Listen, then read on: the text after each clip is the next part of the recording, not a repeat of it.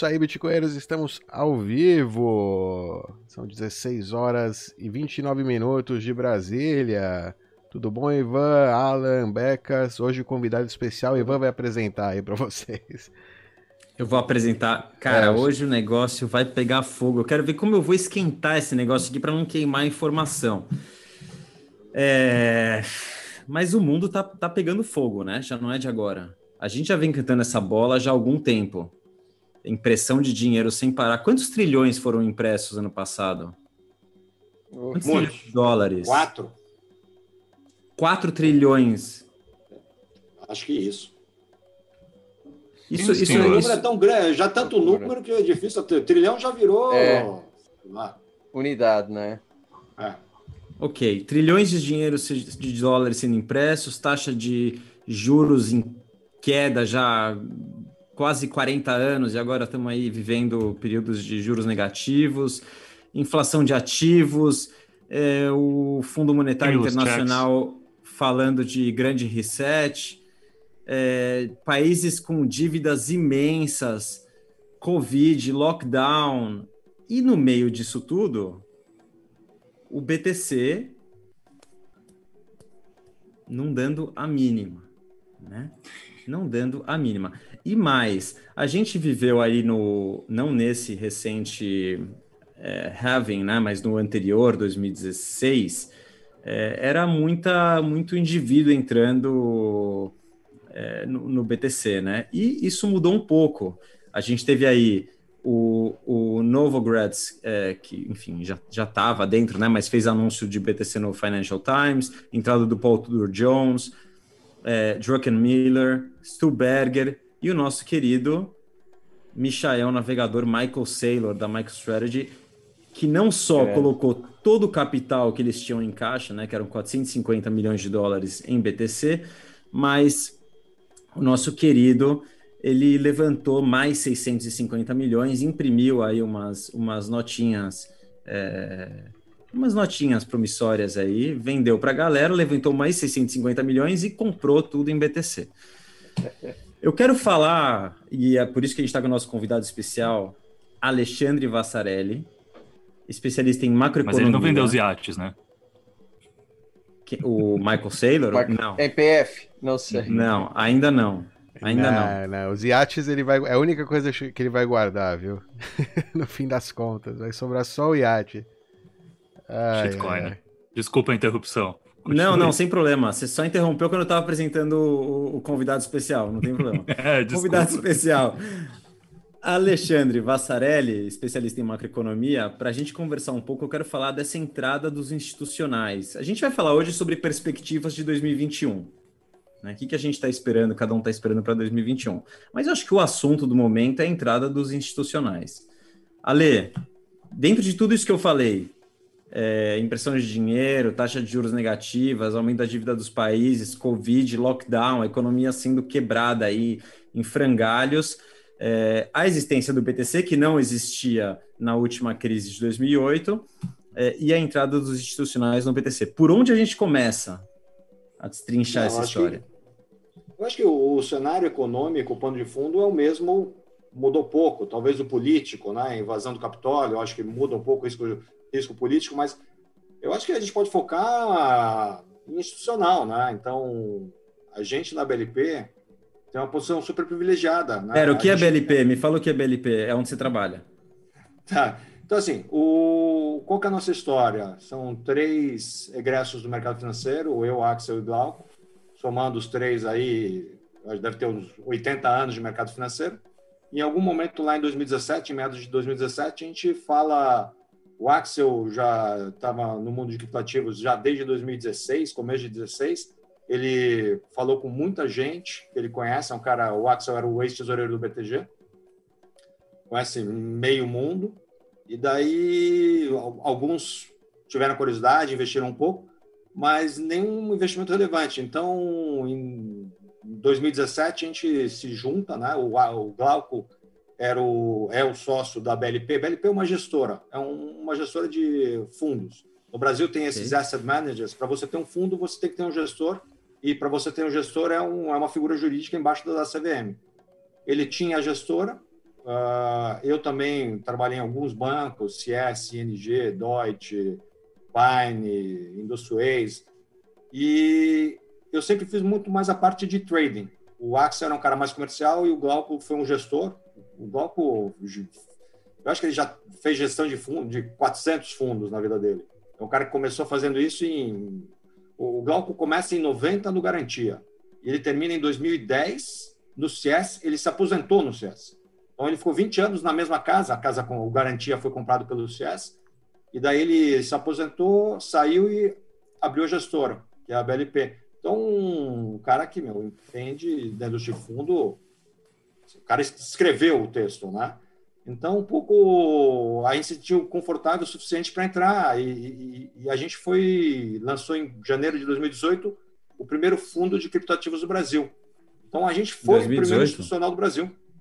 Eu acho que é divertido isso, porque ah, naquele momento, estamos falando, a gente, a gente resolveu começar esse projeto em meados de 2017, levou seis meses para a gente conseguir botar o produto de pé, porque naquela época nem custódia tinha. E era muito complicado, tudo era muito complicado, conta era muito complicada. Um, a gente vai escrever um livro um dia de tanta coisa que teve que acontecer, e eu acho que isso nos dá uma visão muito boa quando fala de institucional, né, essa transformação do mundo institucional é muito grande. Eu acho que as pessoas não têm noção, principalmente o Bitcoin, que ele nasce muito no varejo, né? O, as exchanges são empresas de informática, né? não estão embaixo de um regulador. Então, uma das grandes críticas que tinha é que era um mercado de aventureiro, vamos colocar dessa forma, mercado de aventureiro. Uh, esse mercado amadureceu demais, demais da conta. Tinha. E vamos contar um pouquinho essa história aí, né? Uh, mais para frente. Mas eu acho que sim. O que eu queria deixar assim de cara, eu acho que fazer uma, uma analogia. 2017 era completamente diferente. Esquece. É outro cliente. Uh, o varejo, eu, eu acredito que grande parte do volume é algoritmo, e o algoritmo hoje é um algoritmo diferente. Você vê até os próprios institucionais, quando eles fazem essas compras grandes, eles entram via um tipo de algoritmo que vai comprando no tempo. Lá não, era aquele algoritmo de vamos é o, é o algoritmo de momento que basicamente vai tentando puxar mercado. Então, assim, estou me adiantando um pouco, mas o, o, recado inicial é: olha, this time is different. Eu não tenho dúvida disso. Perfeito. É, tenho primeiro um comentário a fazer. Eu, eu, eu não tenho nenhuma noção como se faz uma gestão de um fundo, mas eu imagino que o número de, variáveis, de variáveis deve ser infinito, cara. Infinito para gerir um fundo, né? A complexidade. Se você me fala gerir um fundo de, de BTC, eu falo, ok. Acho que a maior dificuldade é o cara entender o que é o BTC, mas assim, é straightforward, é direto o negócio. É BTC, é assim que funciona, tem essa previsibilidade, tá aqui, tem um modelinho aqui para você dar uma olhada, como é que vai ser, qual a previsão futura, mas você não tem muito que se preocupar com se os Estados Unidos vão continuar sendo a grande potência, se vai mudar o câmbio do dólar, se mudou, se o petróleo aconteceu alguma coisa, se teve alguma guerra aqui a colar, porque o nível de interferência é, é quase que mínimo, né? Ao menos diretamente, claro que indiretamente, enfim, é outra história. Mas faz sentido o que eu estou falando? Não, total. É, é, uma competência diferente. Eu acho que uh, o que é mais próximo gerir um fundo de criptoativos de gerir um fundo de ações do que de tecnologia. Então, assim, um cara que é muito bom de tecnologia, eu acho que ele vai ter mais dificuldade em gerir um fundo de criptoativos do que um cara que fez isso muito com outros mercados. Porque tem alguma, assim, um produto financeiro, por mais diferente que seja o ativo, ele respeita algumas, um framework, né? É bem um, uma caixinha. Assim, tem um cara, fundo imobiliário, fundo de ação, fundo de renda fixa, são todos produtos de ativos muito diferentes. Não estou querendo dizer que o cara lá que meu chegou em 1915 e já era um veterano de cripto, ele não possa ser muito competente em gerar um fundo de cripto. Não, não é isso que eu estou dizendo. Os fundos lá fora, principalmente, meu, são os caras que vieram, meu, é os, os caras que começaram na Coinbase segundo funcionário. Esse cara tem um conhecimento e tem um networking fantástico. Então, é muito assim, a, a parte de venture capital, ou seja, de analisar projeto a projeto, eu acho que um cara de tecnologia tem, tem vantagem. Mas a parte de você ter uma, um portfólio, saber como os temas se comunicam, um cara de mercado financeiro tem vantagem. E um pouco, quanto mais maduro for o mercado, que é um pouco que a gente vai conversar aqui seguidamente, quanto mais vai amadurecendo o mercado, mais fácil para um gestor clássico. Então, eu diria assim, eu, eu vou separar, e eu gosto dessa separação que eu acho interessante. Diz que é o seguinte, tem lá na esquerda o Venture Capital. E lá na direita, o Buffett. É um velho investor. O Bitcoin começa aqui, talvez o Bitcoin tenha começado aqui, né? E daí ele vem, eu acho que o Bitcoin já está aqui, né? Mas ele está muito longe ainda do Buffett. Se a gente tiver certo, o Buffett em algum momento vai ter no fundo dele. Como, como aconteceu em Apple. Ele compra a Apple acima de trilhão, eu acho. Mas ele compra. Então, assim, e, e não, é, é. Uma, e, não, não é uma crítica, é a característica do gestor. Sim, sim. E o público dele é esse, ele quer um negócio que já seja muito maduro. E o Bitcoin ainda não é. Só investe no... É, ele vai esperar o último halving. O último é, suspiro vai ser buy. Ele diz que só investe em negócios que entende, né? Então, até entender Bitcoin. Eu acho, eu acho que não só que entende. E eu vou assim, eu vou ser meio chato nessas, porque eu acho que a oportunidade é um pouco de desmitificar. Não só que entende, ele entende quase tudo. É um cara que, meu, se não entende, ele liga para o presidente da empresa e fica entendendo. Ele liga para qualquer um.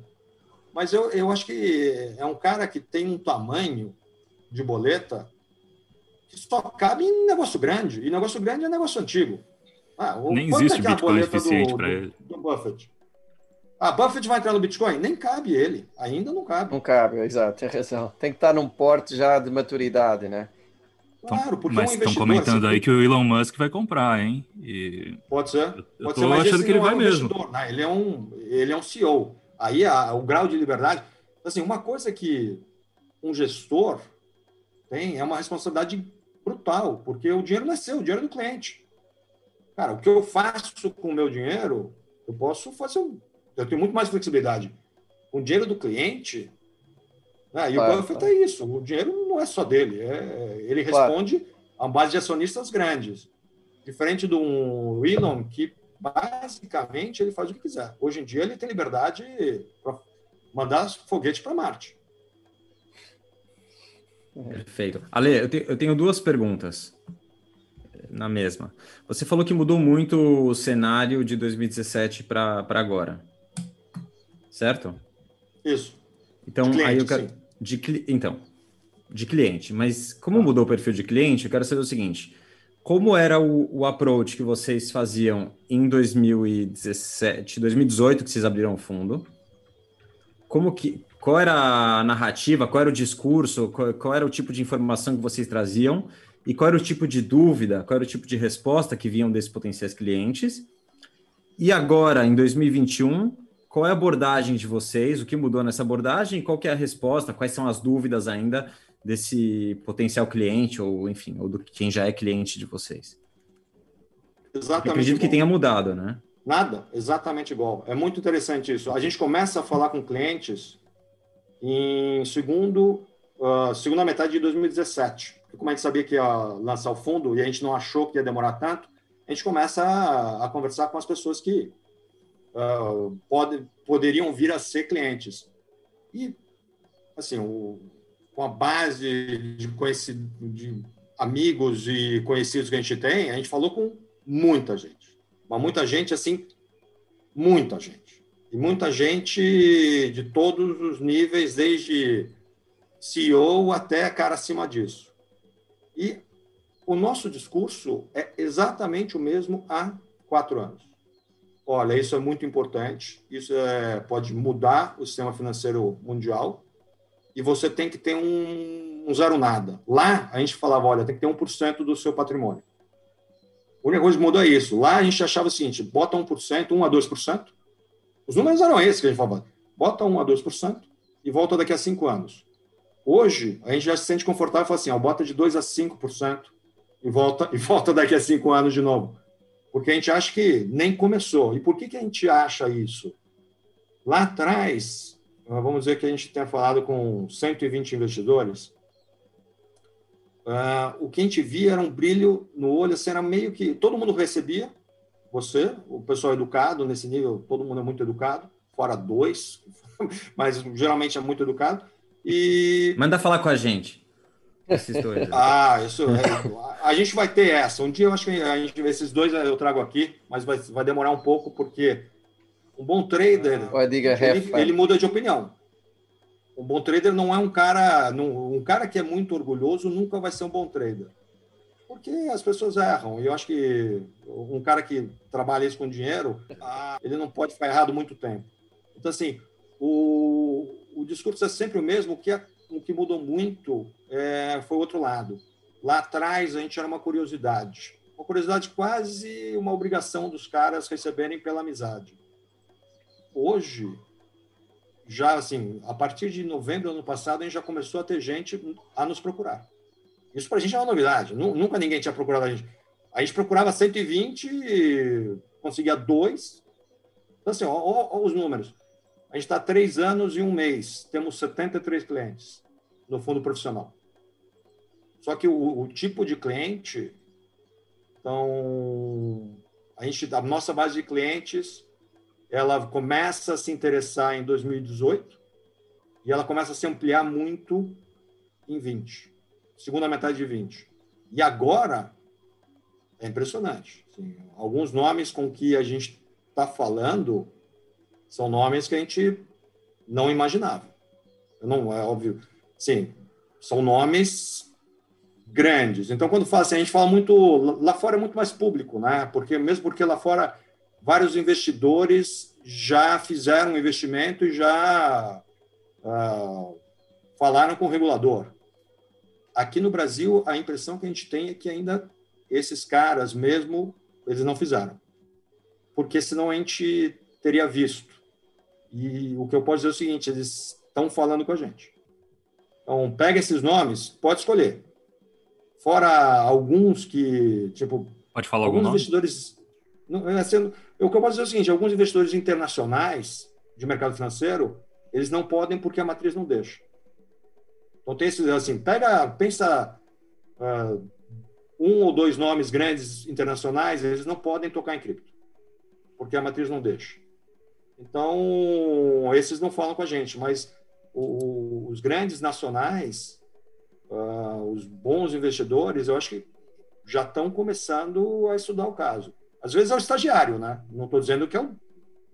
Mas é uma outra recepção. É, é um cara que. Uhum é, esse é o institucional brasileiro. Perfeito. Ale, eu tenho curiosidade, eu já perguntei, mas deixa eu mais, ser mais objetivo na minha pergunta. Eu tenho a seguinte curiosidade: se, se todo mundo já tivesse entendido, ou se esses grandes institucionais já tivessem entendido o BTC, certo? Hum. Entendido de verdade. Possivelmente a gente já teria quebrado o modelo Stock to Flow para cima, tá? Porque é, poderia acontecer uma corrida, né? Muito mais acelerado do que está acontecendo agora, para ver quem ia conseguir acumular mais BTCs antes. Uma vez que é limitado, você tem que correr atrás e começar a acumular antes. Portanto, é, já se não sei o que estou falando isso, mas se fala que existe uma percepção equivocada de riscos, principalmente por parte dos institucionais, com relação ao BTC. Por exemplo, por exemplo, ah, medo que seja hackeado. Ah, tem medo que o governo proíba, certo? Esses tipos de medo que, que quem já está há mais tempo, ou quem, ou quem estuda mais o assunto, é, já tirou isso da frente. Então, minha pergunta é, é, quando você teve essas conversas, ou ainda tem essas conversas com esses potenciais clientes, quais são os medos mais frequentes, os maiores medos que inibem esse tipo de investidor de, de entrar no BTC? Então, é, o, esses caras, quem lida com muito dinheiro, o cara são, é, os caras são bons de fazer lição de casa. Então, eu não vejo esse negócio de ah, entender, esse negócio de medo, eu não vejo por aí. Eu acho simplesmente que ainda não é o momento deles. Então, assim, desde o ponto. Mas como assim começaram a fazer deles. lição? Respondo regulatório. Então, tem cliente que ah. nem sabe se ele pode comprar. Então, vou te dar um exemplo. Uh, no Brasil, criptoativos não são ativos imobiliários. Então, um fundo não pode comprar. Como é que a gente fez? A gente abriu um fundo em Cayman e aqui fez um veículo que investe no fundo de Cayman. Tão simples quanto. Então, assim, é o regulador. Então, assim, vou te dar alguns. A Gauss, que é um fundo muito bom, ele comprou. E eu sei disso porque está na carta dele. Não é que eu estou dando nenhuma inside information que eu também não vou dar. Uh, até porque eu estou embaixo do regulador, né? Então, uh, ele botou na carta, eu não liguei para ele para saber como é que ele fez, mas eu imagino que ele tenha feito através de futuro da CMI. Eu imagino que tenha sido assim. Porque tem alguns administradores, e aí eu estou sendo bem detalhista, mas tem alguns administradores que não permitem você comprar criptativos. Então ainda tem muita questão regulatória que não é super transparente, mas é uma coisa que uh, vai se desenvolver. Então, assim, nos Estados Unidos, não tem ETF de Bitcoin. Então, para mim, Yet. a hora que tiver ETF de Bitcoin, aí, pelo amor de Deus, aí vai ser o segura o estoque do fogo. Não, é enxurrada, porque aí você qualquer um pode comprar. Lá fora, nos Estados Unidos, não é tão fácil comprar. Eu diria que é mais fácil eu comprar no Brasil do que lá. Aí onde vocês estão, aí é complicado. Então tem o GBTC, é que ele negocia. Eu não consigo o... comprar. É isso, é difícil. Então o veículo que tem lá, que é o, o um ETN, que é um um veículo um pouco diferente, ele negocia prêmio de 15% e 20% sobre o ativo. O Grayscale, né? O Grayscale, o que entra de dinheiro lá é, é boçal. Então ele já está indo. O que, então, assim, aí é, uma demanda represada, então. É o institucional. Se eu não tenho dúvida. E, não, mas espera, Ale. bem. O Grayscale é institucional que entra. Porque é a forma com que ele tem de fazer isso dentro da regulamentação que tem nos Estados Unidos. Mas... Fora, então assim, não, não são todos. Então, assim, só tomar cuidado com essas definições. Uhum. Existem um milhão de institucionais. O que eu estou dizendo é o seguinte: um cara que quer namorar vai no futuro, vai no Grayscale. O cara que quer casar vai na, no Fed ou vai na SEC e pede autorização. O Mass Mutual ela botou na conta reserva, ela teve, para botar naquela conta, ela teve que ter autorização do FED. Isso é muito, muito, muito importante. Mass Mutual é a empresa de seguro que comprou 100 milhões de dólares em Bitcoin recentemente, só para o pessoal não viu. Isso. O volume é insignificante, mas o fato dela ter pedido, ela tem que pedir autorização. Quem falou isso foi o Novo Grátis. Eu não sou especialista na legislação de seguro americana, mas se o cara falou, o Novogratz sabe. O Novogratz é um cara de Novogratz primeira linha. Bullish. Novogratz Bullish, é. é. É isso. Então, no Brasil, ainda nem começou. E eu imagino, e, e uma coisa que é muito interessante, a indústria de fundos de criptoativos no Brasil é uma das mais desenvolvidas do mundo.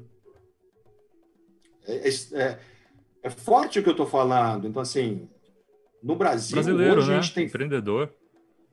E eu acho que a, em produtos financeiros a gente não é ruim, a gente é muito bom. A, a indústria de produtos financeiros do Brasil é muito boa. Né? Se você fala aí, ah, pô, tá aqui, muito tem dinâmico. Pix. Vai, passa o cheque aí nos Estados Unidos para ver quanto tempo demora para chegar na sua conta. Então, até. A gente manda cheque pelo correio. Isso, mas demora quanto para compensar? Uma semana. Então tem esse lado é, que é, é bom, é comum, que é viu? seguro, mas é demorado aí. Aqui não, é automático. Então, assim, o... aí vocês não têm um fundo de varejo de criptativos. Eu não conheço. Qual que é o formato da indústria americana? Me dá o dinheiro aqui e volta daqui a quatro anos. Esse é o formato padrão. Né? E às vezes você nem sabe a rentabilidade do fundo. Que, assim, não é atípico nos Estados Unidos esse tipo de produtos. Os produtos menos líquidos, cara, me dá o dinheiro e volta daqui a cinco anos e eu vou comprar uma empresa e daqui a cinco anos eu vendo e te dou o way out. O Brasil não, esse tipo de coisa no Brasil praticamente não existe. Tem, tem no, tem para um grupo muito, muito seleto, mas você não vai aprender, não vai encontrar nos distribuidores. Então, assim, nem começou assim. você começa a pergunta o que, que mudou. No nosso discurso, nada. Na nossa visão de mercado, nada. A única diferença é que lá eu falava assim, nem começou. Aqui já está começando. A... Parece que a água está começando a fazer bolinha. Não está fervendo, mas tá... parece que já tem alguma coisa lá. Perfeito. Mas, Ale, uma coisa mesmo, não... é... uma conta não fecha muito. O que, que é ela? A, não, a sensação que eu, que eu tenho das pessoas falando, a, o discurso tá meio de começo de bull run mesmo.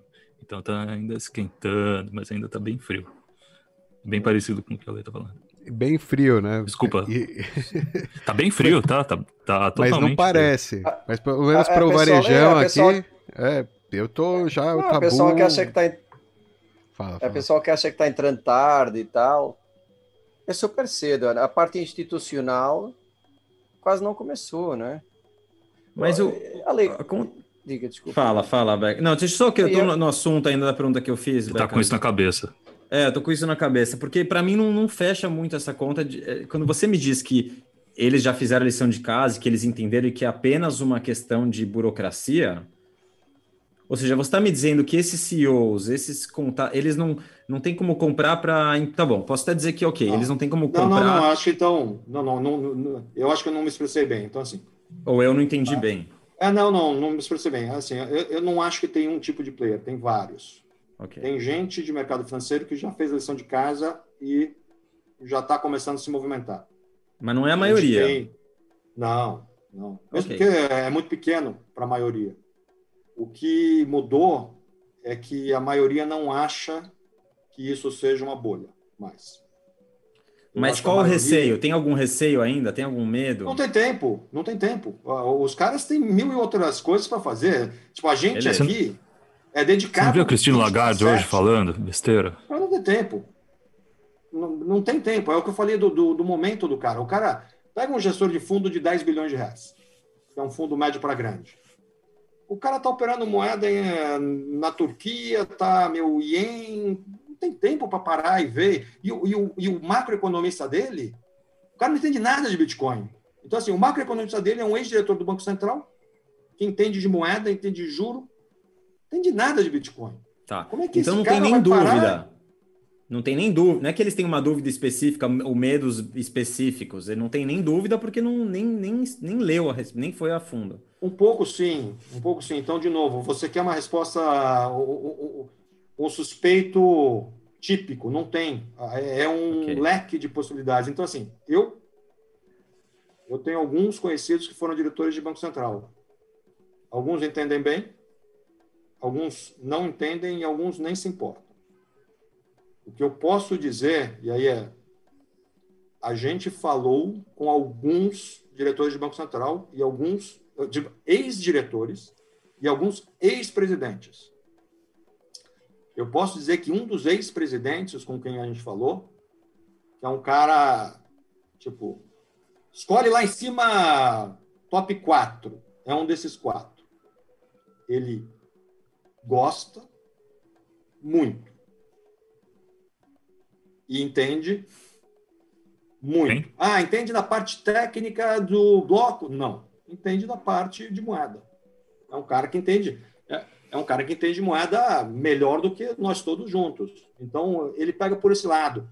Então, lembra quando eu falei, ah, tem um cara que é mais técnico, o um cara que é mais de mercado financeiro ou, ou um economista? Um bom economista ele vai por outro lado, ele vai pela moeda. E daí ele chega rápido. Tem uns caras que chegam muito rápido, e tem uns que não vão chegar nunca, porque eles acham que é uma bolha. Então, o ex-presidente do Banco Central brasileiro, então, assim, tem uma história boa. Em 2018, a gente estava falando com um cliente, cliente meu, gigante. E daí ele vira para a gente e fala assim: olha, ontem eu tive com o Ilan e ele falou que era uma bolha, que era uma pirâmide. O que, que você tem a, a, a falar? Eu falei: e o William é um gênio. É, assim, eu, eu, não conheço ele, mas eu tenho amigos que conhecem, estudaram com ele, que dizem o William é um gênio. Vou assim, olha, qual boneco o William estava usando? O de presidente do Banco Central brasileiro ou o de economista? Se for de presidente do Banco Central, nenhum presidente do Banco Central vai poder falar bem disso, porque, meu, os caras, o, o produto deles é a moeda. Você está oferecendo uma alternativa ao produto dele, vou falar o quê? É a Brahma vendendo Antártica, não, não vai rolar. eu acho que era o caso. Eu acho que o Ilan ainda não gosta, mas eu acho que não, não, não entende que não é uma pirâmide. Eu acho que isso já, já não é mais uma pirâmide. A pirâmide eu acho que já foi. Essa. A história da bolha, eu acho que já foi. Então pega o Sami. O Sami sabe que não é mais. Ele, eu acho que ele achou realmente. Assim, Sami é um bom exemplo, talvez. Você está muito é um otimista. cara bem né? formado. O Sami não, assim, é um cara bem formado que estava numa posição de extrema complexidade, que é você ser um comentarista de uma rede que fala para 50, 100 milhões de pessoas. Sim, você é um especialista em investimento. Bitcoin é um negócio que é volátil, feito o cão. A maioria das pessoas acho que nem consegue entender o tamanho da volatilidade que é esse negócio. Você vai fazer o quê? Vai falar, pô, isso é bom para caramba? Daí cai 50% e um, e um monte de gente te liga falando que perdeu dinheiro? Acho que não dá para falar. Então, eu entendo nesse contexto. Acho que tem que entender o contexto que o, que o interlocutor está. Mas eu acho que, assim, minha impressão, vocês deviam trazer o Sami para esse programa, mas a minha impressão é que ele já não acha que é uma bolha. Só que é difícil também para o cara dar a volta, principalmente esses caras que tá se metem de um lado muito forte. O único que eu vi dar a volta é o Jimmy Dimon. Né? O Jimmy Dimon, para quem não conhece, é o presidente do JP Morgan. Esse cara é o maior banqueiro do, mundo. Ah, quem é o maior banqueiro do mundo? Jimmy Dimon. Por quê? Porque o JP Morgan é, já era o banco lá no começo do século XX. Os caras financiavam a luz elétrica. E o que, que esse cara fez? Em 2018, falou que qualquer funcionário que fosse pego negociando Bitcoin ia ser demitido. Falou que a filha dele era uma idiota porque tinha Bitcoin. Falou isso da filha. E tipo esse mês, ou mês passado, tem vá, o JP Morgan hoje solta relatório de criptoativos. O cara deu, o cara entendeu e virou. Quando eu falo que um, bom trader não é orgulhoso, é meio por lógica, porque se o cara for orgulhoso e estiver errado, ou, ou seja, ou o cara nunca erra, ou erra, estopa e vira a mão. Eu acho que foi isso que o JP Morgan fez. Então vocês podiam dar uma chance para o Sami. Traz eles para cá para ele entender o Bitcoin. Convite feito para o Sami Dana e para o Jamie Dimon. Os dois quiserem vir participar do Bitcoinheiros, estão aqui. Perfeito. Maravilha. O Ale, você falando me dá a seguinte impressão, é... superficialmente, tá? existe um pequeno grupo que, que já entendeu, que já fez a lição de casa e não, tá, e não entrou ainda, porque tem um gargalo aí de é, limitações burocráticas para eles entrarem. E tem uma massa aí com diferentes posições, não entenderam pouco, entenderam menos, tem medos diferentes, etc. Mas que, como você disse, de uma maneira geral, não tem tempo de estudar e a fundo no tema. Ou seja, a minha sensação é a seguinte: a hora que abrir a porteira, a hora que esse gargalo sair, e esse pessoal que está na frente, liderando, é, conseguir entrar, o BTC tiver mais volume, mais liquidez, o resto vai entrar na onda, mesmo sem entender. Vai entrar no. Vai, vai ser engolido, vai ter que entrar, vai ser obrigado a entrar. Não é que vai querer vou... entrar, vai ser obrigado a entrar. Eu vou desmistificar um pouco aqui. Então, assim, eu acho que a diferença grande na forma com que você pensa é o seguinte: para você investir numa coisa, você não precisa entender. Alguém aqui entende das empresas? Na hora que você compra ação, você não compra ação porque você entende da empresa. Quem é que entende o que faz a Facebook? A Google? Ninguém entende. Sabe que tá lá e que um monte de gente usa. Você não investe assim. Imagina o dentista se ele tiver que entender de curva de juros e inflação, o cara está morto, porque o cara é um dentista. Então, assim, por isso que o público é diferente. Lá atrás. Não deveria, mas ele tem que entender, né? Não, acho que não. Ele pode, ele pode fazer um portfólio dentro das classes de ativo e está muito bem. Agora, quanto mais você entender, melhor vai ser o seu portfólio. Mas eu acho que nem dá para entender, porque são coisas complicadas. O mundo hoje é uma coisa complicada. Se você quiser entender tudo, boa sorte. Eu acho que não consegue, eu acho que ninguém consegue. Então, você entender uma empresa direito, cara, analista de empresa cobre cinco empresas e só faz isso. Então, pô, você vai ser, não, não dá. Então, assim, quando você fala, e aí eu acho que evidencia a mudança do público. Lá atrás, só comprava esse negócio que eu entendia. Era difícil, era difícil comprar. Ah, era difícil, pô, onde é que você vai guardar? Só dava para guardar se você entendesse bastante. Hoje não, hoje você já tem fundo, hoje você já tem custódia. Então não precisa entender mais muita tanta coisa. O, o que você precisa é acreditar nessa tendência. Então a gente aqui, cada um é especialista em um ramo.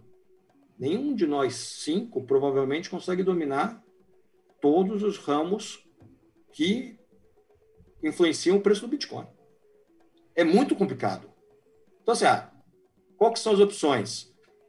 Eu acho que a opção de você botar um pouco para até te forçar a aprender e estudar, que eu acho que é importante, super importante, porque te abre uh, muito a perspectiva, o tamanho das possibilidades, eu acho que é uma boa estratégia. Tanto é que ninguém fala, bota meu, um monte de dinheiro.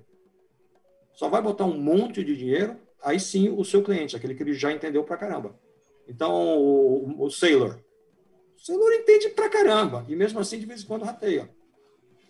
Mas é um cara que tem assim, um background de tecnologia, faz isso há muito tempo, e tem uma vantagem competitiva gigante porque, meu, o cara pode tomar um risco que pouca gente tem. Então, assim, o que eu queria desmistificar é o seguinte, não precisa mais entender profundamente para comprar um pouco. Eu acho que já passou. É mais difícil ser hackeado. Lá, lá, antigamente, cara, se você não entendesse, os caras tomavam de você. Ou na bolsa que, ou na custódia. Hoje em dia, há quanto tempo não tem uma bolsa grande hackeada? Cara, as bolsas, eu diria que a gente está no meio do caminho, vai, Ale. A gente está é? entre o, o, entre não precisar saber nada e precisar saber tudo, vai. Porque não é todo mundo que consegue se hiperbitcoinizar, assim. Não, hiperbitcoinizar só você. Desculpa. Ninguém, ninguém, ninguém tem estômago. Por mais que entenda, cara, se o cara não tiver um, uma vocação pessoal para tomar risco absurda, o cara não aguenta. Tem isso também. Não aguento. Até a, então, mas eu acho que a gente vai atingir um patamar que o risco é percebido como vai, novo, muito. entendeu? Mas daí vai conversando com o que eu estou falando. Eu acho que no tempo a volatilidade cai muito. Vai, volatilidade de moeda, então, Bitcoin, a volatilidade é 100%. Volatilidade de moeda é 10%. A pergunta é, quando é que vai bater 10%? Quando, meu, se tiverem, quando 500 milhões de pessoas tiverem Bitcoin, é 10%.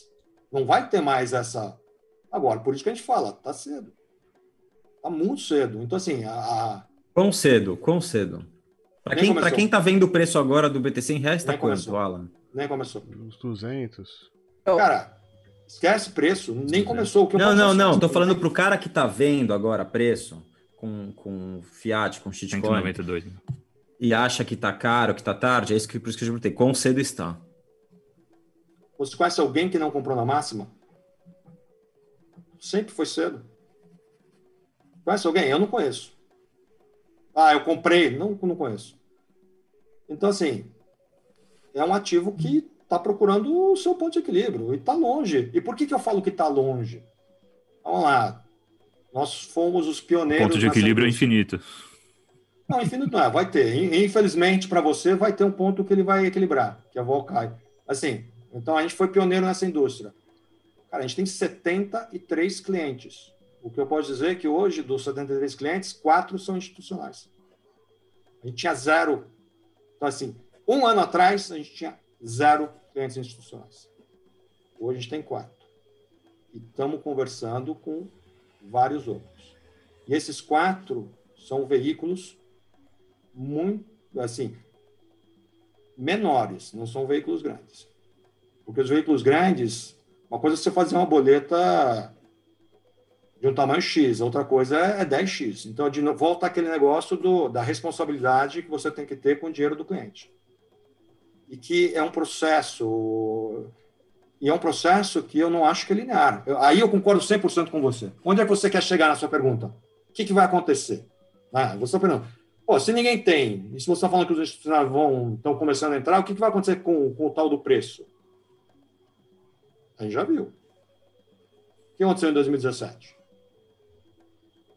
Assim, para mim, o um número que é mais, se eu pudesse definir um número que é muito impressionante, é o número de bitcoins que não saem da carteira em um ano. Eu acho que a última vez que eu vi era 63%. Então, o que que. Olha, olha a loucura, olha o nível da loucura. Então, para quem não ou da conhece, sanidade, sabe... ou da sanidade, é? Ponzi, ou, é, ou é da sanidade. Não, da loucura da, da, situação técnica do mercado. Vamos falar bonito, ah, jargão? Ok. Uhum. Eu vou te dizer qual é a situação técnica do mercado. É assim. De um lado, estão vocês. Vocês representam bem a turma que já tem. Eu acho que vocês representam bem. Do outro lado, os nerds, gente, os nerds. Os caras que realmente entenderam. Vamos lá dizer, de um lado, o time que entendeu. Esse time não, viu o negócio sair de, vamos dizer, mil dólares para 40 mil dólares e não se mexeu. E esse time está com, tá, hoje é composto por 63% de todos os jogadores. Do outro lado, tem o pessoal que está cada vez, cada um no seu tempo, ou entendendo ou achando que é importante ter. Às vezes você compra uma coisa que você não entende, mas você acha que está subindo, vou comprar. Esse é o, assim, esse é o cliente. O cliente de varejo, eu compro porque está subindo. Por que comprou? Está subindo. Às vezes é porque o cunhado já tinha comprado e ficar enchendo o saco no, no, no domingo no, na macarronada. Mas é esse o cara. Esse cara está entrando. E o, o cara, cara, que não quer atacado, ficar mais pobre que o amigo. É isso. E o cara do atacado, se a sua. Então vamos lá. Se a sua profissão é manter ou ganhar dinheiro no longo prazo, você ficar fora dessa tendência é arriscado. Aí é risco de emprego. Então, assim, vou definir assim, acho que é, é boa essa imagem. Lá atrás, quando a gente abriu o fundo, comprar criptoativos era botar seu emprego. Então, para esses caras, que, né, o cara que gera dinheiro dos outros, comprar criptoativos era botar o próprio emprego em risco. Vai chegar um momento que não estamos nele, que não comprar criptoativos para o cliente é botar o emprego em risco. Onde está? Vou estar no meio do caminho. Como é que você Ainda... vê dois, 2021 a nível do institucional, do progresso? Vê ETFs a sério saindo em 2021? Fala-se há muito tempo disso mais empresas tipo MicroStrategy, ponto de reservas em Bitcoin, mais fundos. Como é que vê o, o panorama em 12 meses, vá? Eu acho que eu tinha um chefe que ele falava, cada preço tem uma posição. Olha o que ele está falando. Cada preço tem uma posição. Então, tem alguns players. Então, pega o, a turma de poker do Paul Tudor Jones. O cara, meu, deve ter tomado um calor o ano passado, uns dois, três meses, e depois o pessoal já começou a ficar calmo, quieto, né? Cara, aquela posição que ele botou, eu não sei exatamente, mas eu imagino que deve ter pelo menos dobrado. Chega um momento que ali o cara não tem nem mais opção. Então o cara fala assim: olha, e essa turma que é boa de gerir dinheiro, fala assim: 2021, eu vou devolver a pergunta assim de forma: 2021, quais são os bons investimentos? Eu conheço criptativos. Se alguém conhecer algum outro, por favor, me fale que eu adoraria saber. Bolsa S&P na máxima, Bolsa Brasileira na máxima, juro, eu não vejo. Então, assim, tem um pouco esse negócio, né? Eu acho que tem... Tesla a... ganhou mais que BTC, hein? É? Tesla ganhou mais que BTC esse ano. É a única. mas é uma. É uma. Com uhum. certeza tem algumas. Mas vai acertar aquela? Vai na bola fácil, né? Vai no que parece que está mais óbvio. Óbvio que vai ter coisa, Magazine Luiza. Você vai achar Magazine Luiza. Daí entra no negócio. Se você achar, casa e fica. Mas Mérito Magazine Luiza é bolha. Não sei se é bolha, não é? Não conheço a empresa, mas o seu é seguinte... Não, mas há sempre uma ação individual que sobe mais, é. aí eu concordo. É acertar o jackpot é diferente do que toda uma. O BTC Faz, é quase uma é, classe. Né? Moderna. Né? É, é, e não dá. Mas, ou seja, 2021 é o ano da institucionalização do BTC, na sua perspectiva, respondendo a essa provocação, ou não? Eu acho que ainda não, porque, de novo, é, é bem, é bem fácil, na, na, minha cabeça é bem fácil. Não ficar mainstream, Aí, mas digo dos institucionais acordarem Eu acho que não, tem que ter o não? ETF. Tem que ter o ETF. Mas não vai sair esse ano? Talvez seja o ano do ETF. Ah, se sair, aí mudou o cenário. Né? Vamos dizer o seguinte: amanhã anuncia ETF. Quanto é que é o preço do Bitcoin? Agora. Alguém faz ah, um chute? Sem pau. É bom e não é um estar ETF, para quem não sabe, Ale, consegue resumir? ETF é um, um, veículo de investimento, é basicamente uma ação. Então, vou, vou simplificar e vou cometer alguns erros na simplificação, mas é como se fosse uma ação que replica o preço de um ativo. Então, um ETF de, de ouro, ele replica o preço do ouro. Ouro é um ativo muito difícil de você ir lá e comprar. É muito difícil. Então, a hora que inventaram o ETF, o preço do ouro começa a subir quando ele solta o ETF, porque aí as pessoas que queriam comprar o ouro, não sabiam como, e realmente é difícil, puderam ir lá e exercer essa, é, é, essa vontade. Então, acho que hoje. Mas é uma promessa. Que... É uma promessa. Não, é, é, mais ou menos assim: o cara pega 100 quilos de ouro, bota num cofre e vende 100 ações, cada uma vale um quilo. Uma simplificação assim. Então, é uma coisa que, se você pegar essa ação e for lá no cofre, você leva o ouro embora. Mas então, um ETF de BTC, esse ETF que está dizendo, ele teria o equivalente do valor ah. em BTC. É, ele tem que ter porque se o cliente, é, porque ele tem que pagar os clientes. Ele, se imagina Até o BTC valoriza. É. O é. Grayscale é, ele está a um passo de ser um ETF. Ele é um outro veículo e no Grayscale, se eu não me engano, ele não é obrigatório, não é obrigado a te entregar o Bitcoin. Num ETF, geralmente o cara, se você for lá, você leva o, o ativo subjacente. Então, é, o ETF é o mais clean de todos.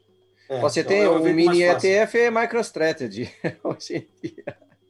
É, mas tem o cara lá, né? Se o cara quiser vender, ele vende. Estou brincando. Né? Amanhã... Não, não, mas acho que é importante, porque o Morgan Stanley comprou 10% da MicroStrategy da semana passada. E muita gente fala que esse é o play. Olha que interessante. O Morgan Stanley tem a mesa dele de risco. Se os caras tomaram 10%, eles tomaram por quê? Na, na minha cabeça, porque queriam comprar BTC e não podiam. Claro, não foi pelos claro. outros negócios, né? Claro. Não, é, então, olha, então, quando eu falo que Morgan Stanley é uma das casas top, nem ele tem acesso. Né? Não estamos falando de acesso. Como é que o cara vai. O cara, olha a volta que ele está dando. Ele está comprando uma empresa listada que está embaixo de um outro CEO que ele não controla, provavelmente para comprar o ativo. Cara, se isso não é uma demanda, então, assim, o trader lá, esse cara, e alguém apertou o botão, esse cara deve entender de Bitcoin tanto quanto vocês. Tanto não, mas deve, tá bem, deve entender bem. E esse cara falou assim: eu não aguento mais esperar. Vou, como, o que, que eu posso fazer? E foi lá e comprou. Exato. Exato. Esses caras. Então, assim, o institucional só vai mesmo aparecer quando tiver o ETF. Só que antes disso, cada umzinho que entra, cada boletim de 100 milhões de dólares, pô, faz preço. Por quê? Imagina quantos Outra, Michael Saylors tem por aí, loucos para comprar.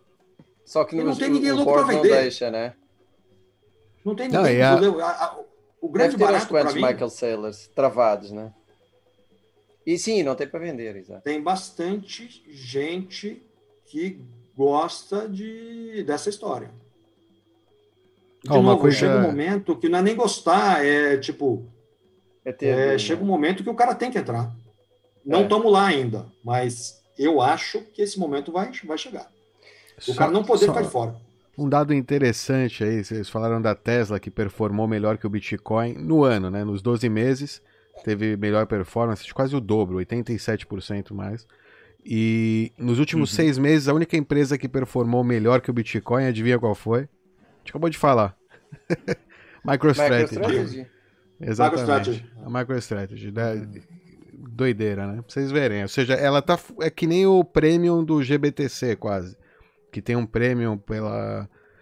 É, o GBTC tem um prêmio, né? Como o Ale falou, ele, o mínimo acho que é os 15% acima do, do spot. E ah, mas na GBTC você compra com prêmio e vende com prêmio também, entendeu? É, talvez, não, claro. talvez. É, mas é, é, não, não, é certeza.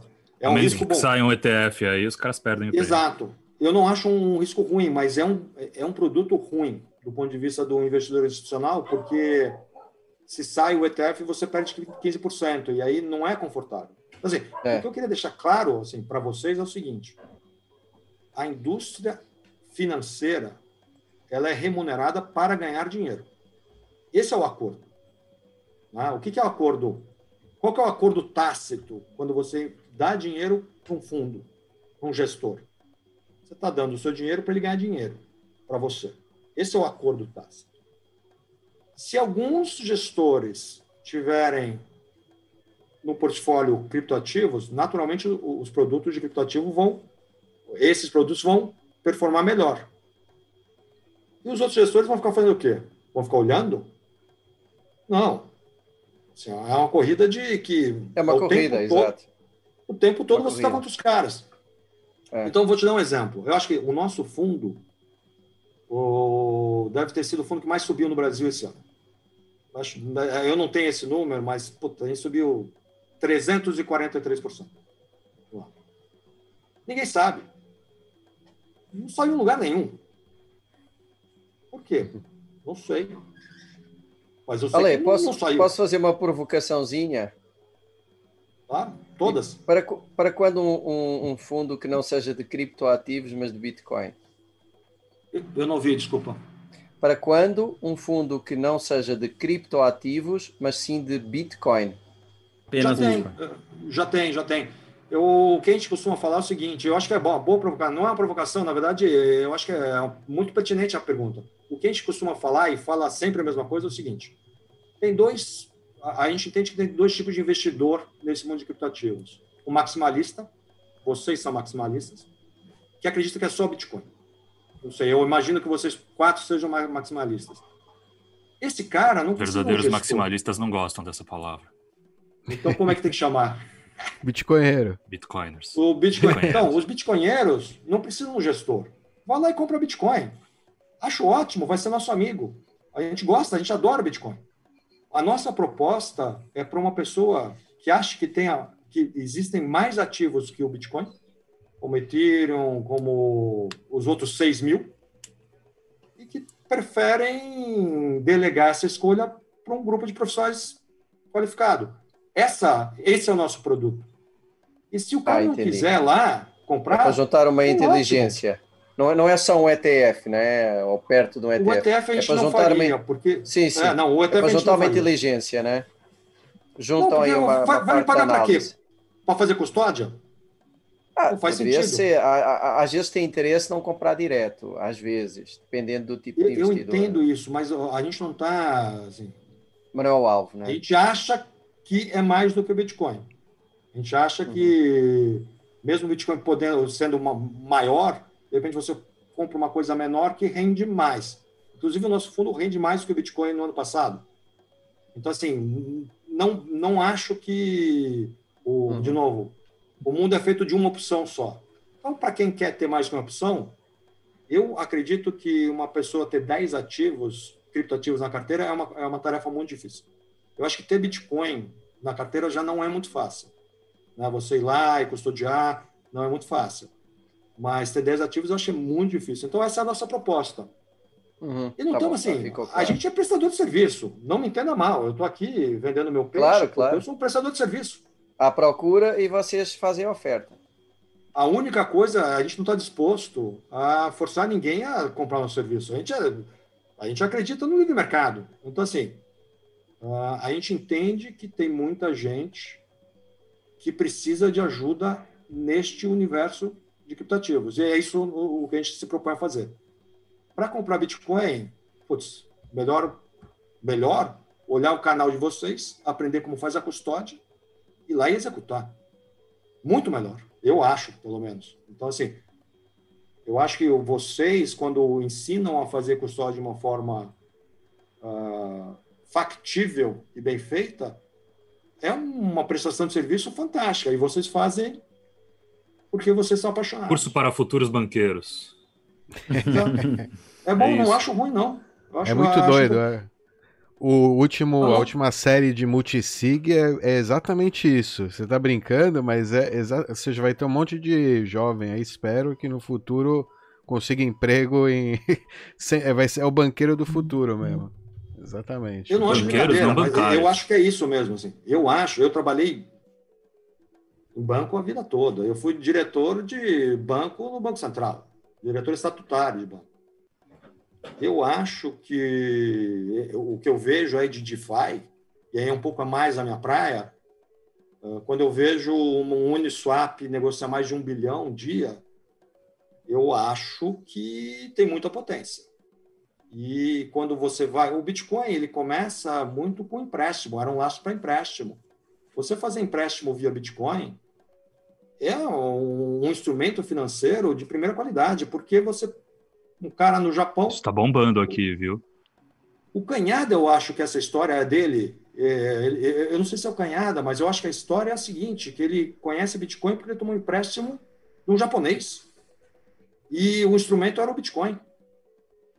E aí ele tem esse Bitcoin, daí ele vai no Mercado Livre, ou não sei onde ele foi, para tentar virar reais, e o spread era grande. Ele identificou aí um, uma prestação de serviço. É. Eu acho que, pô. Então, o que eu vou fazer é o seguinte: nesse mundo da hiperbitcoinização, você vai botar Bitcoin como lastro para empréstimo no Fiat, ou nem vai precisar. De repente, você vai direto, o Bitcoin já é, já é moeda. Então, assim, o curso de banqueiro, eu, eu acho que a gente vai ver. Eu acho que a gente vai ver, tipo, a nova geração, eu acredito que vai ter gente sem conta em banco. Dez anos? Acho, acho um bom cenário. Dez anos, olha que interessante. Não é que saiu do banco grande para o banco digital. É o cara que não tem conta em banco.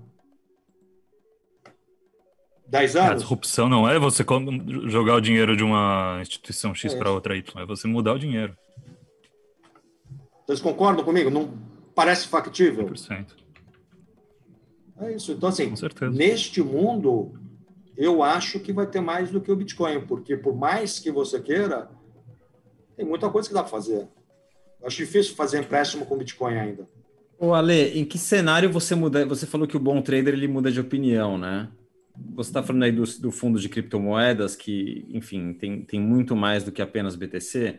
O que faria você mudar de ideia e falar: hum, essa onda aqui de, de altcoins, de shitcoins, já passou, agora a gente precisa oferecer talvez um serviço só de custódia ou um fundo que seja 99% BTC? Porque, como eu, como eu pessoalmente vejo, é, essas, essas altcoins têm todas, todas, todas, 100%, tem vida curta. Ou seja, agora no curto prazo, se você for um bom trader, ou até mais do que se você tiver sorte, é, existe uma possibilidade aí com alto risco de performar um pouco melhor ou muito melhor muito. do BTC, de, dependendo do ano. Dependendo do ano e dependendo da sorte também e do trader. É, em que momento ou, ou, em que panorama você acha que isso mudaria para você como gestor do acho fundo? Que tempo. Eu acho que tempo. Eu acho que se em cinco anos a gente não tiver vários uh, vários protocolos rodando com muito usuário, aí não, não, não funcionou. Então, assim, o que, que é. Não adianta ter um protocolo rodando com um monte de usuários 100% centralizado num servidor da Amazon. Qual é a inovação? Para um gestor.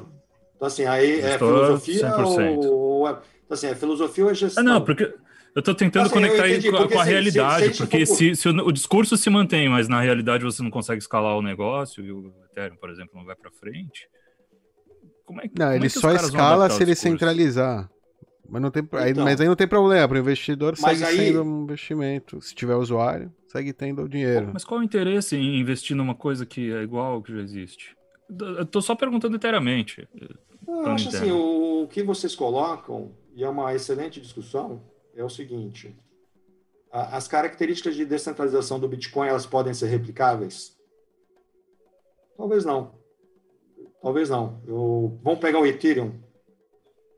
São estruturas de controle absolutamente diferentes. Eu acho que no, no, na questão de governança, o Bitcoin é único. Na minha visão, o Bitcoin é, é único. Não tem dono e o Ethereum tem dono. É. Ah, agora, o que vocês é, colocam... É, essa governança não, deixa é ele terminar de falar, o negócio funcionar. Ah, desculpa, desculpa, desculpa. desculpa. Não, deixa ele concluir. Não, tranquilo, eu vou chegar. Uh, eu acho que a concorrência não é do Ethereum contra o Bitcoin. Eu acho que é do Ethereum contra talvez uma Amazon. E daí você fala assim: uh, se você tiver um protocolo que consiga fazer o que a Amazon faz, que é juntar vendedores com compradores, com custo de intermediação um centésimo, eu quero ter esse protocolo. Acho que vai ter uso e acho que vai ter uma utilidade. Agora, ah, eu, um fundo de vários isso. ativos, então, assim, um fundo de vários ativos, ele se propõe, ainda nesse momento de mercado, acompanhar essa história. Então, assim, a, a pergunta é quando que quando vocês desistem de serem bitcoinheiros exclusivamente ou quando eu desisto de ter um fundo de vários ativos. Eu acho que nenhum dos dois vai desistir. Eu acho que tem espaço para. Eu, sinceramente, acho que tem espaço para as duas apostas. Eu não, não, não vejo assim. Pega o mercado financeiro. Tem uma quantidade gigante de produtos. Gigantes. E tem gosto para todos os produtos. Tem cliente para todos os produtos. Então, essa é, é, é, um pouco essa questão que vocês levantam. É um ou é outro? A realidade, nem, nem vocês, nem a gente, nem ninguém tem essa resposta. Tempo, a gente vai descobrir o que foi melhor. Eu não tenho dúvida que tem espaço para todo mundo. Porque o legado, o sistema legado, o sistema financeiro legado, é pior do que esse. Acho que essa, é, essa é a questão. Então, ah, vou devolver. Vocês acham que o Bitcoin pode substituir todas as funções do mercado financeiro com a segurança que ele tem? Uhum. Muito melhor, inclusive. É, é, não, eu acho que as, o Bitcoin e as camadas que se monta à volta dele. Né? Em camadas, claro. Então vamos ver quem se desenvolve melhor. Então, assim, é um pouco, vamos dizer, uma aposta que vai ter uma sequência de camadas muito eficiente, mas ainda não tem. Né? Ale, Lightning mas, mas, mas, você sabe que comparar essas coisas é, é, é, literalmente a mesma coisa que falar que múltiplas internets é, deveriam estar funcionando ao mesmo tempo. Porque no é, final eu... das contas é uma rede apenas, né? Eu concordo. O, o que eu não tenho a, a resposta, eu acho que esse é um programa que você está vendo como um instrumento se, se a gente for por esse caminho, eu acho que a gente vai ter que ficar, vai fazer um só desse negócio, porque Uh, do, três, quatro anos atrás, começaram com a segunda camada, né? o, o Liquid e o Lightning. Eu quero crer que ainda não foi entregue. Então, eu estaria mais não, não confortável foi. se isso tivesse funcionando bem. Nem, nem qualquer outra, entende? nem qualquer altcoin foi então, entregue. Isso, isso, então a pergunta foi essa: quem é que vai? Eu acho, eu não tenho essa resposta. Eu prefiro. Mas cê, assim, eu não faço. Por que, que eu acho que eu tenho essa resposta? Porque eu acho que na teoria a teoria não funciona. É o que eu, que eu, costumo dizer. Eu acho que a teoria das altcoins não, não faz sentido. É, não, não, você não consegue é, transformar uma coisa real numa. Você não consegue transformar uma confiança real numa coisa que existe numa abstração que tenha amplo consenso de mercado. E nesse eu, ponto, eu tenho, eu todas, as, leitura, todas as altcoins sempre vão, vão tropeçar nesse, nesse fato. E assim, é por uma questão eu concordo, de, de eu só não concordo que essa é a única. Assim, é, é eu não acho que o é Bitcoin é, o único ativo areia, que vai existir. Eu, eu, eu, concordo com a sua visão de que vários ativos existem e dá para você, enfim, criar N, N produtos para sempre, porque sempre vão inventar coisas novas aí, enfim. Sempre vai ter uma coisa nova para colocar. Mas eu não, eu não consigo ver o discurso das altcoins funcionando é, na prática com demanda de mercado pelo que as altcoins realmente tentam entregar. Quando isso for feito num protocolo, numa camada acima do BTC. Eu não sei, eu não, eu não, eu não consigo ainda não, eu, eu entendo. concretizar. E, e, e, temos visões diferentes, e eu acho que é saudável um vai estar certo, outro vai estar errado. Quando é que o que tiver errado vai reconhecer? Não acho que não acho que vai ser amanhã. Eu acho que essa essa questão é para daqui a cinco anos. Agora, obviamente, se uh, o desenvolvimento do Bitcoin conseguir entregar tudo que é possível, aí no tempo vai acontecer isso. Não, não tenho dúvida. Eu, eu consigo reconhecer que o Bitcoin tem vantagens competitivas muito impressionantes. Essa questão de, da governança dele é muito, é muito importante. Isso eu concordo 100%. Duas perguntas. Uma, é, para colocar dinheiro nesse fundo, qual que é o ticket mínimo? E a segunda é como tem... eu... Fala, fala. Não, não, faz a segunda. Não, não, é que eu, como eu tô vendo, eu não sei se isso fosse. Se eu tivesse começando agora, tá? E tivesse uhum. uma quantidade muito reduzida de fiato, estou endividado, tenho pouco dinheiro, não, consegui um empréstimo no banco para comprar BTC, mas eu já entendi o potencial e eu quero maximizar é, a minha, o meu acúmulo de BTCs. Só que eu não sou trader, eu não tenho experiência. Então, como eu estou vendo esse fundo, eu, eu, Ivan, tá? Eu olharia e falaria assim, pô, talvez, digamos que esses caras sejam bons, vou considerar que esses caras são bons, então eu vou colocar aí, por, num curto prazo, vou, vou setar para mim um tempo, sei lá, seis meses, um ano, dois anos, uhum. que eu quero maximizar tantos por cento, e a hora que eu conseguir fazer isso, espero que eles consigam, aí eu vou ser conservador, aí eu vou converter tudo isso que eu coloquei no fundo para BTC. Eu acho que não é o cliente de, do nosso fundo. Não é o cliente. Não coloca dinheiro. O, esse cara é o cara que eu acho que vai perder dinheiro. Esse raciocínio, para mim, é o raciocínio do cara que perde dinheiro sempre. Qual que é o raciocínio? Então, assim, Por isso primeiro, que eu estou aqui tá gravando o programa no, no Isso, no YouTube, não, né? é, é, o cara... Que, não, não, não, não digo isso. Eu digo o, o raciocínio do cara que está endividado e que está apertado, entrar num ativo com essa volatilidade é complicadíssimo. O melhor raciocínio, é, para mim, é o Stack Sats. O cara que é pequeno, varejo, Stack Sats. Concordo. Todo mês compra 50 Concordo. reais.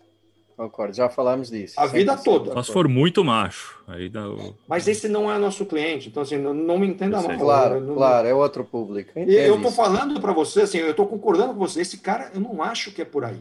Quem é o nosso não, cliente? É. é. um cara, meu, institucional, que precisa ter claro. um veículo institucional claro, e que claro. se sente confortável com a gestão de um fundo de ações. Nosso fundo é um fundo long only.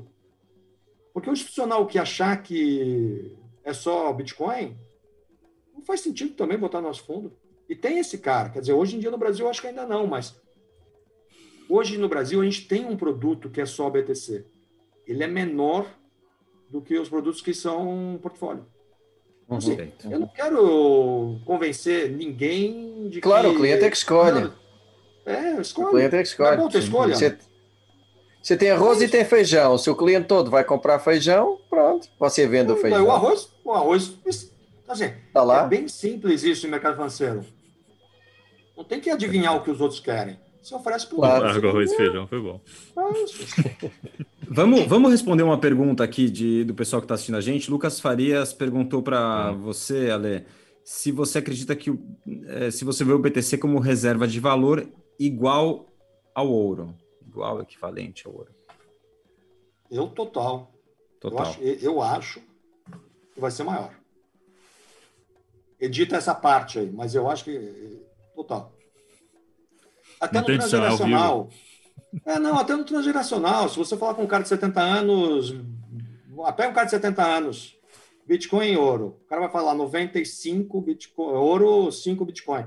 Fala com um cara de 20, Ao eu contrário. acho que vai ser 60 Bitcoin e 40 ouro. Né? Se forçar o cara, eu acho que isso. E daí, meu, é, o transgeracional, o, o, o dinheiro circula também. Não acho que o dinheiro, as pessoas são eternas. Não. Assim, Investimento é social. Não, não estamos vivendo a. Hoje em dia é tudo social. A Tesla, você não fala da Tesla? As pessoas estão comprando Tesla por quê? Nesse preço?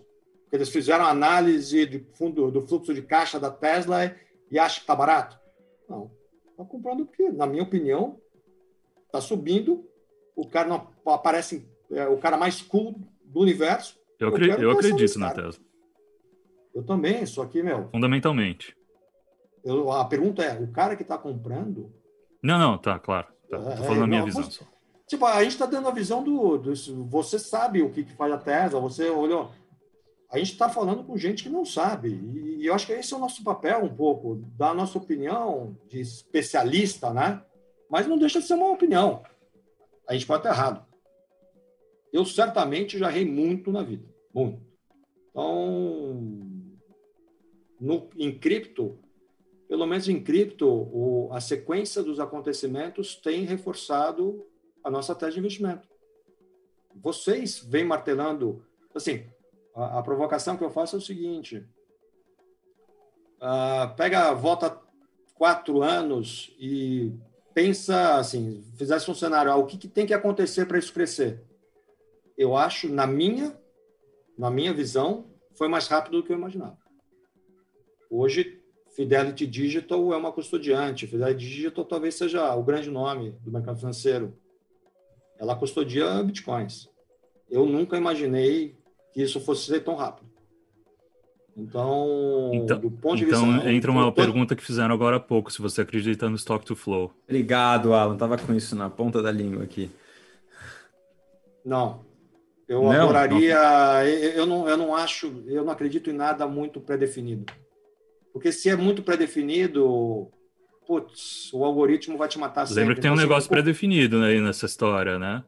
O oferta do Bitcoin. Mas isso não é preço, né? Isso é uma condição de contorno. Isso é interessante. Então, o que, que eu acredito? E aí, vamos no Stock to Flow? Eu acho assim, o que, que eu vejo no Bitcoin? É... E aí, vamos para a economia básica. Uma oferta praticamente inelástica. Então, a oferta primária é predefinida, que é a famosa inflação, emissão. Emissão decrescente, abaixo de 1,5%, que é um onde economista fala que não tem inflação, é abaixo de 2%, então é, praticamente não tem inflação. E para você tirar, comprar um Bitcoin, você vai ter que tomar de alguém. E daí a oferta secundária. Se 64% das pessoas não estão dispostas, não estiveram dispostas no último ano a vender para alguém, que é aquele número do começo, você tem que buscar nos outros 36. Você não acha que isso é resultado do Stock Flow? Não, então o que eu estou falando é o seguinte: estamos falando da oferta inelástica. Eu estou justificando a oferta inelástica. Aí o que, que sobra? Demanda. Cara, eu não consigo, eu não consigo acreditar que alguém consegue metrificar a demanda.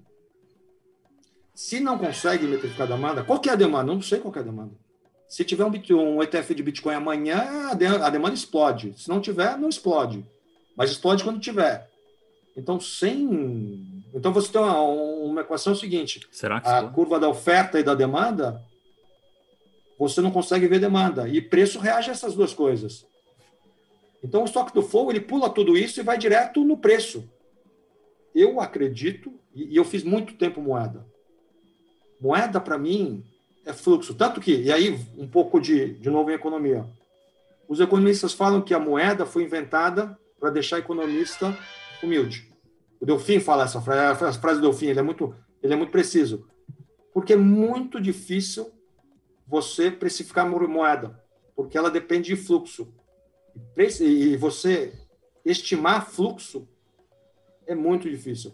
Então, assim, o que eu estou falando de é, fazer o, o, Não, nesse caso. geral é se o preço demanda é, depende de demanda e a demanda é imetrificável, eu não posso acreditar num modelo que é simplesmente um modelo de momento. Então, não acredito mas eu consigo verificar que no passado ele teve uma influência muito importante, uma, uh, um R2 muito alto. Isso eu consigo ver. Mas o passado. Você acha que foi, você acha que foi acidental?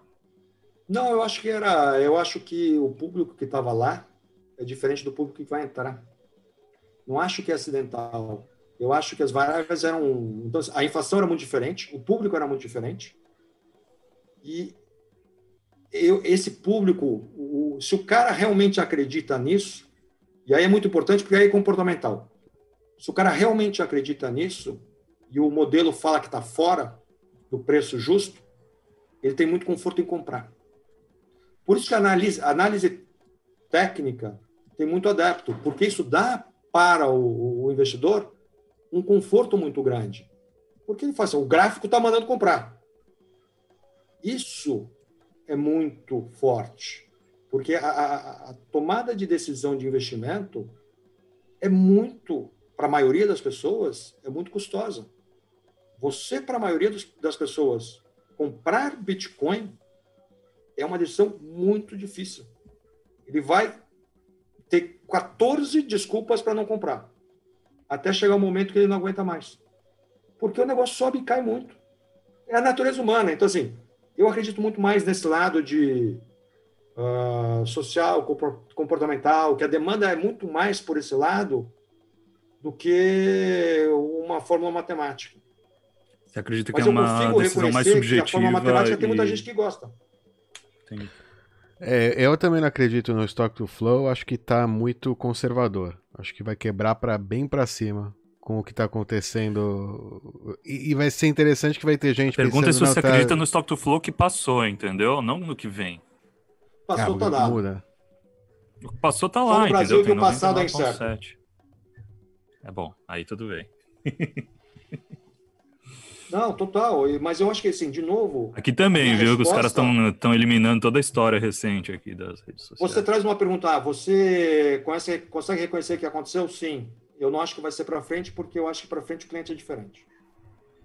É toda, uhum. O que a gente está falando desde o começo. Vai haver uma mudança de paradigma, né? Que... Mas isso ele diz também. Isso o Plan B ele fala também, que, que, que os modelos são feitos para, em algum pra momento, quebrarem e serem é. invalidados. Então, é. em nenhum momento ele fala que isso vai acontecer até 2140. Por isso que eu perguntei que modelo... do passado. Claro. Não, do passado total. Assim, me dá. Eu gosto de matemática. Né? E eu reconheço nela uma ferramenta super importante. Mas eu minha visão de cripto é que não é só tecnologia, não é só matemática. Tem um componente social que eu acho que é muito importante. O que, que eu vejo? Então, assim, eu vejo duas grandes ondas, tsunamis. Eu acho que a primeira é a desintermediação. E aí passa por desintermediação de serviços e até de governo. Eu acho que os governos eles estão sendo questionados de uma forma que nunca foram feitos, porque eles estão muito grandes. Né? Os governos eles cresceram muito e isso está sendo questionado. Então eu, eu entro na, na, desintermediação. E a segunda grande onda é esse negócio da inflação, né? essa, essa impressão grande de, de dinheiro. Eu acho que isso faz com que todos os ativos fiquem muito mais caros. Então, pega o ouro quando o Nixon saiu do, do Bretton Woods. Se eu não estou enganado, era 32 dólares. Estão falando de 71. Estão falando 50 anos atrás. O negócio sai de 32 e está 1.900. E a gente acha que... Assim, eu tinha na cabeça que o ouro quase não mexia. Então, essa perspectiva, a, a, o que eu vejo, o que eu imagino é que os próximos 50 anos vão ser mais cruéis o dólar, porque pô, os caras tocaram a impressora no full. Isso aí, eu. É, um dia não. a conta chega. É. É, tá eu não caro, acredito é. dólar e euro, né? muito otimista falando em 50 anos pro dólar, hein? É, os caras tacaram... já tem 50 anos, é. assim. Tacaram foda-se. Aqui eu então, agora, que trabalhar com uma margem de segurança, né? O que então, semana que vem os caras vêm e me cobram. O que os caras conseguirem raspar, hein? Imagina se volta para 3 mil dólares, o Sami que me chama para falar lá na, no, no, canal dele. Aí eu tô lascado.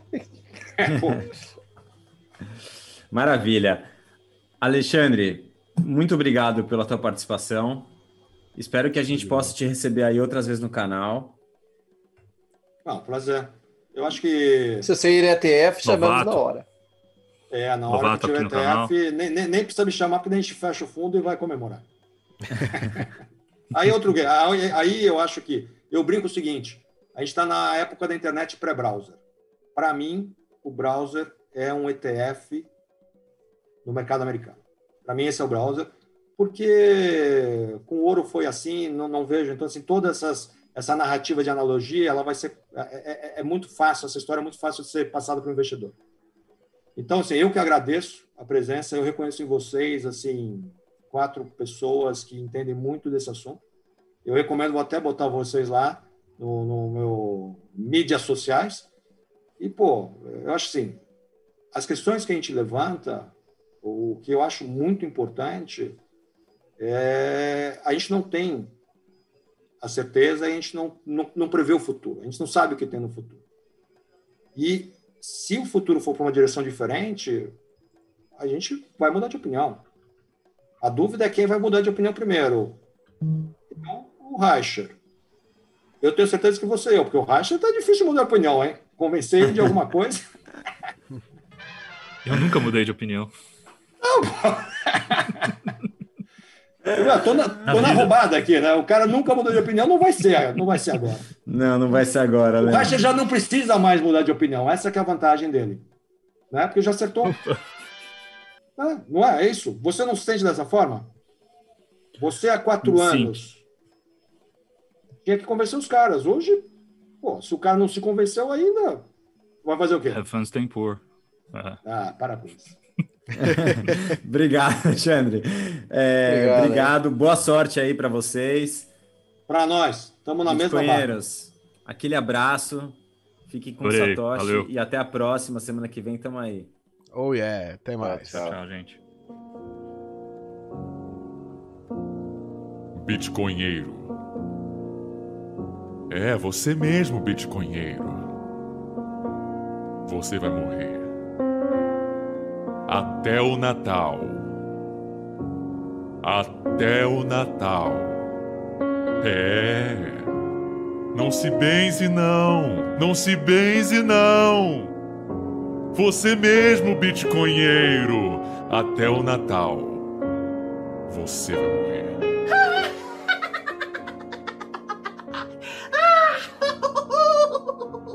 Ai, ai, ai, ai.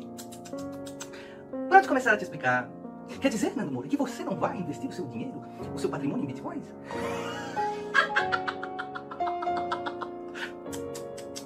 ah, Nando Moura, tantas coisas para explicar o quê? O que, Nando Moura? Qual, qual é o lastro real de valor da moeda, excluindo o valor especulativo injetado nela nos últimos quatro anos? É isso que você quer saber?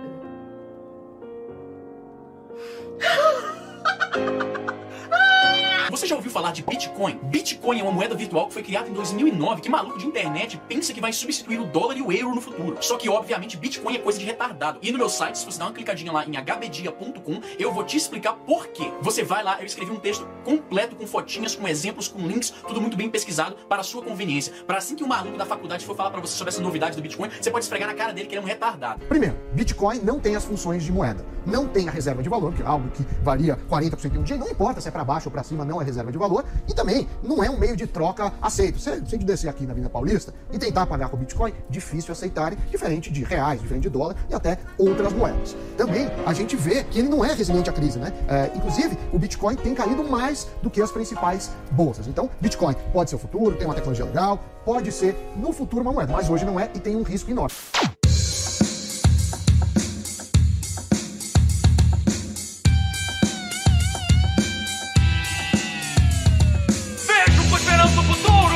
Deixa eu terminar aqui apenas uma forte. Pra te falar da moeda mais forte que vai vencer a máfia de forma humilhante. A escassez digital constante já é um ativo financeiro relevante. Na oscilação até pode cair, mas vai voltar pro topo e ninguém pode pedir. Então, todo mundo compra, enquanto o Estado não proíbe, compra. Em exchange ou Bitcoin, compra. A inflação vai vir, vou comprar, yeah! Então, cada Fiat dança, perderam o valor pra caramba. E as impressoras imprimindo a pampa. Bastam 3, 2, 1, valorizou!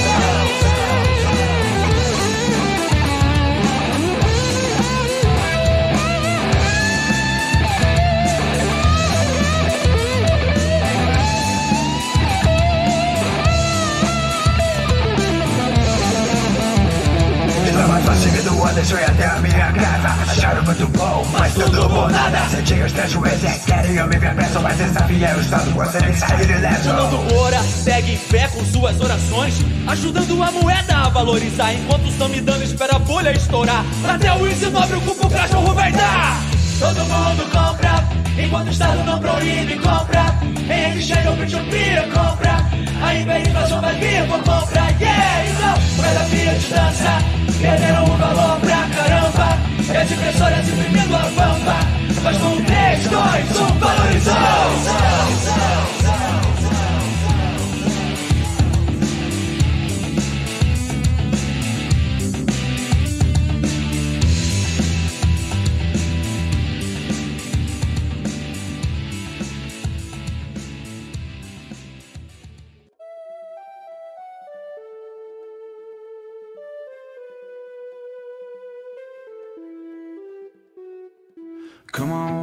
neighbors gather around. There's a new sheriff in town. The banks are on the run from BTC. So hide your children, hide your wives. Wall Street crews catching knives. Everyone wants a piece, including me. Well, there are those who've come around, try to take the whole thing down, controlling what Satoshi gave for free. So ask your questions, tell your lies, and throw it on an open diamond cross whatever border that you please.